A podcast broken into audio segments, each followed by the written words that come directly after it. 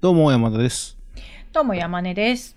えっとですね、年末なので、えーまあ、よくこういうのでやってる、今年買ってよかったものというのを、 2022年ね。 2022年、今年買ってよかったものというのをやろうと思うんですけど、買ったっていう物じゃなくてもいいですかまあなんかいいんじゃないですか今年買った、今年初めて使ったサービス、今年初めてやってみたこと。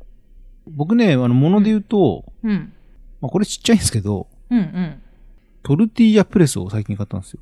トルティーヤタコスをさ、包むわかります。それを、こう、作るのを潰す道具ってのがあるんですけど、へえ。それをね、ついこの間買いまして、そんなにトルティーヤ作るんですかあの、YouTube 見ます山根さん。見ます。まあ、本当僕ね、うんあの、あんま見ないですけど、その一人ね、YouTuber で好きな人がいて、うん。源の文庫食堂っていうの、源さんって人が、グルメ系 YouTuber っていうか、その、ん料理を作る人なんですけど、ほうほこの方ね、最初ね、ケンタッキーの再現レシピとかやってて、う。へえ。要はフライドチキンを家で作るのをどうやるかみたいな。うんうん。で、であ、面白いなと思って見てたんですけど、うん。この人ね、映像のセンスがね、めちゃくちゃいいんですよ。へえ。自分でナレーションとかもやってるんですけど、うん。あのめちゃくちゃおしゃれな上に、なんかちょ早っと速、チャンネル登録しちゃった。うん、すごい使い慣れてらっしゃる。 そうめちゃくちゃおしゃれな上に、やってることも面白いし、あと、そのなんか編集のテンポとかもね、普通にね、あ、これ勉強になるなって感じでね、へえ。うまいんですよ。でその、ゲンさんがタコスを激推ししてまして、ほうほトルティーヤプレスを使ってバシバシ作ってるのがうまそうだなと思って、う。うん。それでこの間タコス作って食べましたけど、まあ、美味しかったし、あと作るの超簡単だから、あ、これはいいなと思って、あれ、トウモロコシ粉使うんですよね。あ、そうです、そうです。ね。トウモロコシ粉はね、ネットで買ったけど、近所のね、あの、カルディとかでも売ってるとこには売ってるなって感あーあ、じなんで、確かにカルディは売ってそう。まあなんかちょっとこの、その一個の機能しかないものを買うっていうのはちょっと男の料理っぽくて嫌なんだけど、 まあでもなんか、パーティー向けにはこれはいいんじゃないのっていうのが、ちょっと良かったので。へえ。で、現の文庫食堂もね、これ面白いんで。うぜん、ひこれ面白そう。じゃあ、あとね、僕今年、まあ買ったとちょっと違うんですけど、うん。めちゃめちゃスキンケアしてまして。へえ、なんでですかなんかあったんですかあのね、去年の、うん。去年、ほら、写真撮ってもらったじゃないですか。あの、ばい取材とかで。そうそうそうそうそう。年末ぐらいの時、国際映画祭のなんか。ああ、なんか、ありましたね。そうん。う。で、あの時僕、ほっぺたら辺にすっごいでかいニキビが3つぐらい出てて、うん。結構割と珍しかったから長引いてたし、うん。いろいろなんか塗ったりして治んないかなってやってたんですけど、うん。でね、年明けぐらいに仕事で会ったメイクさん、割と仲いい子に、うん。これどうしたら治んのって聞いたら、あ、それは完全にマスクだね、原因はって言われて。ああ、で、それを治すにはもうなんか自分の肌を改善するしかないよって言われて、うん。ターンオーバーさせろとうん。うん。いう話をされて、で、ちょうどその頃に歌丸さんのラジオで男のスキンケア特集をやったんですよ。へえ。でそれをなんとなく聞いてて、あ、なるほど、スキンケアってのはそういう順序でやるのねっていうのがなんとなくインストールされ、うん。で、それまでってほんとね、まあ冬だから乾燥すげえするから、夜風呂から出たら化粧水を塗ってぐらい。うん。で、まあ、洗顔もふ夜風呂に入ったら顔を洗うぐらいなうん。感じだったんですよ、洗ビオレ使って。うん。それをちゃんと化粧水を買い、乳液を買い、洗顔もちょっとい違うのを買い、朝晩するようになりうん。うん。っていうのを始めたら、うん。女性たちがめちゃくちゃ教えてくれるんですよ。うんうん。やっぱそう、皆さん超詳しいからさ、その、それぞれのやり方があるけど。まあ友達の一人はあれですよ。導入液ってのがあってね、と。うん。で、その導入液がいいんだよってことで導入液も買い、うん。でちょうどその後ぐらいに、化粧品関係の仕事をちょっとやったんですね。で、ちょっとスキンケアとか最近やってみてるんですよねって言ったら、もうなんかカモが来たぐらいにもうサンプルをバカすかくれるんですよ。一個数千円の高いやつを。うん。だから今は結局ね、朝晩顔を洗って、うん。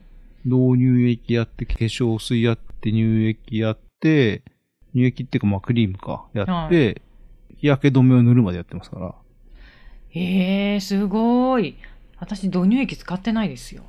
導入液はね、使い出すとあった方がいいかもなってなって。うーん。化粧水も結構いろいろ試して、うん。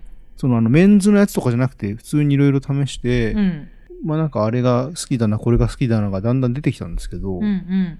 なんだろうね、その化粧水を新しいの買って試すときちょっとワクワクするみたいな気持ちがわかるみたいな。なんか、あの、私、割と、あの、雑な方で、あの化粧周りは。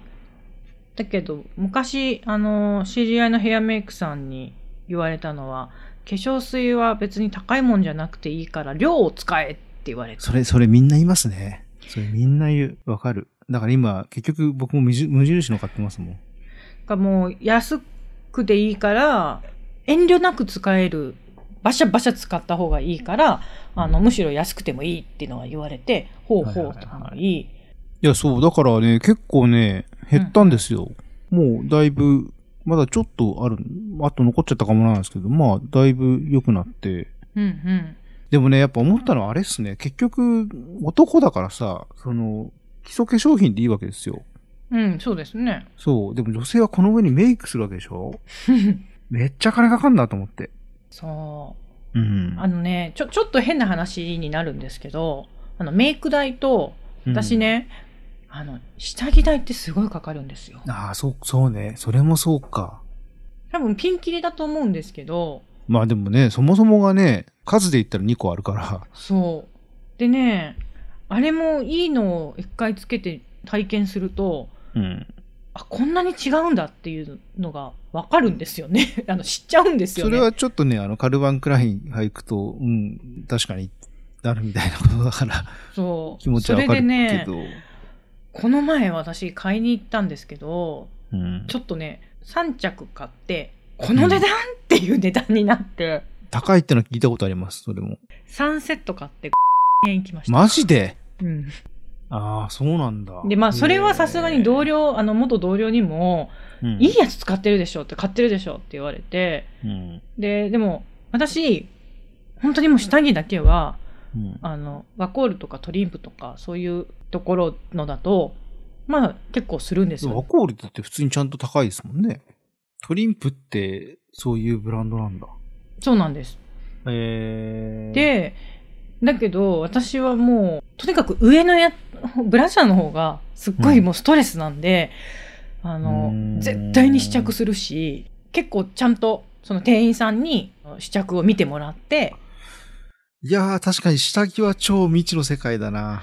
何枚も試着してじゃあこれとこれとこれにしますって言ってもう自分のカルテもちゃんと店にあるから。はあ。あのわざわざその店に行くん ですよ。いやーあの、未知の世界すぎるけど、その、深掘りして俺が興味持ってどうすんだって話もちょっ とある。いやでも化粧品もそうですけど、やっぱこう知らないものを知ること自体は楽しいのがまたこれ、あれなんまあですよね。そうですよ。ね。うん。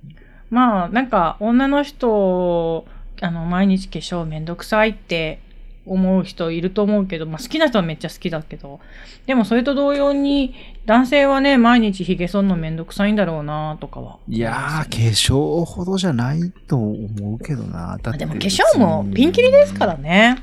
いや、でもだって、ヒゲなんか切りゃいいけどさ、結局、グッズを買い集めてとかいろいろあるわけじゃないですか。だからその手間と金のか、あれは大変ですよ。あのメイクが好きな人って朝2時間とかはもうその時間を確保するっていう人もいますしね。まあそうですよね。うんそうなんでしょうね。もう私なんて10分ぐらいでちゃちゃってやっちゃうから。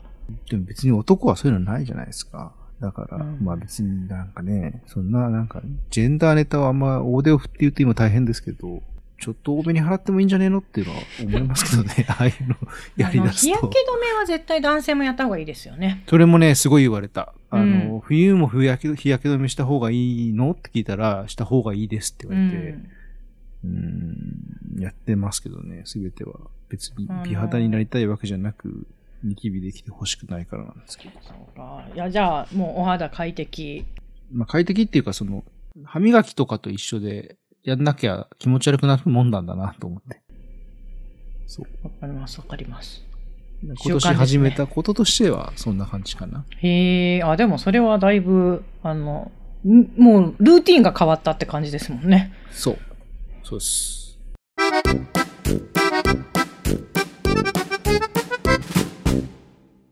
で、山根さんはえっとね、私は、ちょっと監督はもうこんなの当たり前だよという、思うかもしれないんですけど、SSD、ポータブル SSD はいはいはい。を初めて使いました。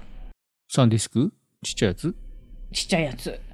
これまであのデータのやり取り、写真データであれ、動画データであれ、音声データであれ、ハードディスク、HDD でやってたんですけど、とあるデータをいただいたのが、うんすごい量で、うあ。の1テラ弱あったのかなで最初にちょっと容量を確認したくてで私の Windows では中身見れなくて夫の Mac で開いてみたら1テラ弱あってうでんそれを見た夫が「いやこんなに大きいデータのあの容量の大きいデータをコピーするんだったらうん。 SSD の方がいいよ」って言われうん。で、それまで SSD 使ったこともなかったし、そうか。だから映像そのものは使わないと、そんなに縁がないのか。そうなんです。で、SSD っていうのは知ってたんですよ。あの、パソコンに入ってるあれがね、SSD ですよね。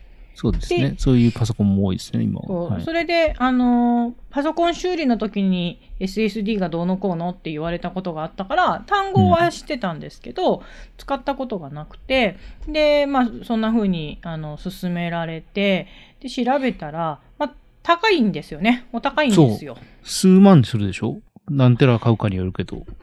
1テラで、うん今ちょっとまた下がってるかもしれないですけど、うん1テラで8000円ぐらいそうですよね。で、2テラでまあ2万円ぐらいみたいな。で、4テラだったらまあ単純にその倍ぐらいっていう感じで、うん。まあでも、そのコピーしなきゃいけないデータがもう1テラ近くあったので、だったらと思って2テラの買ったんですけまあ、ど2、テラが一番使い勝手いい気はしますけどね。あはいそうなんですね。うん。いやー、使った時ね、 本当に感動して。早いから。もう、なんだこのサクサク感はって、まあ、のそうね。画像の、そのサムネイル表示ですら、もうパパパパパパって表示されて、うん。本当に感動して、同僚に次の日めちゃくちゃ言いまくりました。SSD にした方がいいよって。高くても絶対元取れるよって。ストレスないよって言って。まあ、そうね。あれは明確にもう時間を金で買う系だからな。でも確かにあれっすね。普段目にしてないと、うん。 2万3万の、まあ言うたらハードディスクじゃないですか。だから、高すぎて普通手出すかってなんないですもんね。知らないと。いや、でもね、これ一回使うともうね、戻れないなって思いました。だってこれ、もうこれでよくねってなりますよね。そう。もう多少高くても、ケチケチするよりもストレスがなく、で、容量もあるから、こっちの方がストレスなく仕事できるわって思うと、もう手放せないと思いながら、あの、今2テラのやつを、あの、つ使い続けてるんですけど、ちょっと結構いろん、あの、容量がパンパンになりつつあって、うん。消したいな。でもまだ消せないなと思って見てます。いやーでもだから、この2テラのやつ僕も何個か持ってますけど、うん。映像とか入れない限りは、多分、もう、数十年使えちゃうわけじゃないですか。うーん。まあ写真はとりあえず置いといて、文章だけとかさ、ああ、そうですね。そそう、そういうの入れたら、多分、ほぼ一生かかってもこれ埋められないんじゃないってぐらい容量があるけ ど、で、だからもうこれでいいんじゃないのこれで終わるんじゃ、終わりなんじゃないのっていう感じするんですけど、うん。でも多分まだどんどん小さくなっていった出るんでしょうりねなんだったりとか、そういうことになっていくんでしょうねうん。多分ですけど。もうちょっとしたら、まあ値段もね、さあの下がるだろうなとも思い、うん。あのたあとコンパクトだし、軽いし、そうねコンパクトだし、もう手のひらサイズで、でもこれ以上ちっちゃくなるとちょっと危険でしょなんか逆うんにそれは不安ですね。不安ですよね。うだんから、、まあだからまあ、というかまあこういう物理媒体に入れないでだんだんクラウドにどんどんアップするようになっていくのか、うんわかんないですけどね。うん、まあ便利だわ、と思いますね。今年一番の 感動買っておーっていう体験はこれかなな。るほど。うん